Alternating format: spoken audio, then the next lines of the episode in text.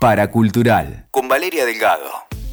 En la plataforma Netflix está mm, el documental, el falso documental Rolling Thunder Review. Este documental que nuevamente los tiene en colaboración a Scorsese y a Bob Dylan sería algo así como Dylan por Scorsese, en este trabajo que recupera imágenes y testimonios de aquella mítica gira que hizo Bob Dylan en los Estados Unidos en 1975. Es importante decir esto y resaltar que se trata de un falso documental, pero hay muchísimos otros segmentos, digamos, para que un falso documental sea de verdad creíble, lo que tiene que pasar es que parezca verdadero. Bueno, hay muchísimo archivo inédito, además de testimonios actuales de los principales protagonistas y eso lo hace también muy especial. Aparece en el propio Bob Dylan, aparece Joan Baez. Es muy emocionante ver, por ejemplo, en un barcito chiquito a Patti Smith recitando que esa poesía casi declamada se convierte en una canción de rock. Eso era lo que hacía Patti por aquella época en ese cruce que resultaba novedoso inédito, con una actuación performática maravillosa y allí Dylan como espectador de lujo. Dylan hacía años que no salía de gira y eligió sumar amigos que iban creciendo a medida que avanzaba esta gira y sorprendió la decisión de actuar sobre todo en aquella gira en lugares pequeños, muchas veces de manera casi improvisada y por eso se convirtió en un tour mítico.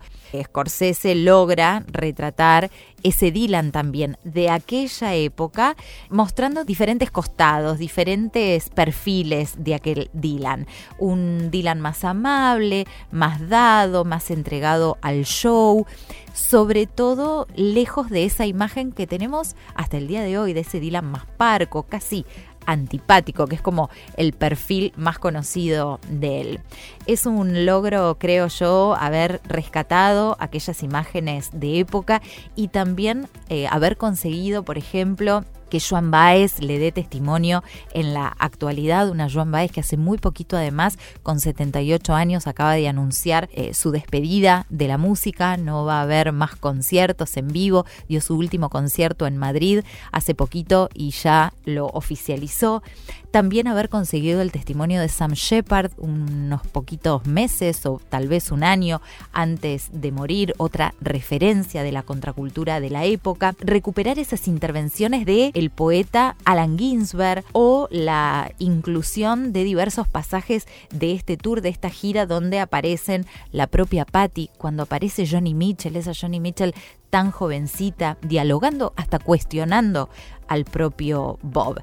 Cuando aparecen otro tipo de anécdotas, por ejemplo, la extraña incorporación de una joven Sharon Stone al staff de la gira, cuando empiezan las anécdotas alrededor de la banda Kiss, ahí empezamos a sospechar de la verosimilitud de los hechos. Pero lo que hace muy bien Scorsese es que no solo nos entrega un retrato musical, sino que también recrea muy bien la época y el contexto político y social, sobre todo ese momento en los Estados Unidos, que lo que tenía así como protagonismo era la salida de las tropas estadounidenses de Vietnam, el escándalo del Watergate, la posterior, por supuesto, renuncia de Nixon, los festejos por el Bicentenario, etcétera, etcétera. Es un viaje a otra época, más allá de tratarse de un falso documental, hay que ir encontrando cuánto de verdad hay y cuánto hay de ficción, porque la verdad es que la hay, pero hay que saber distinguirla.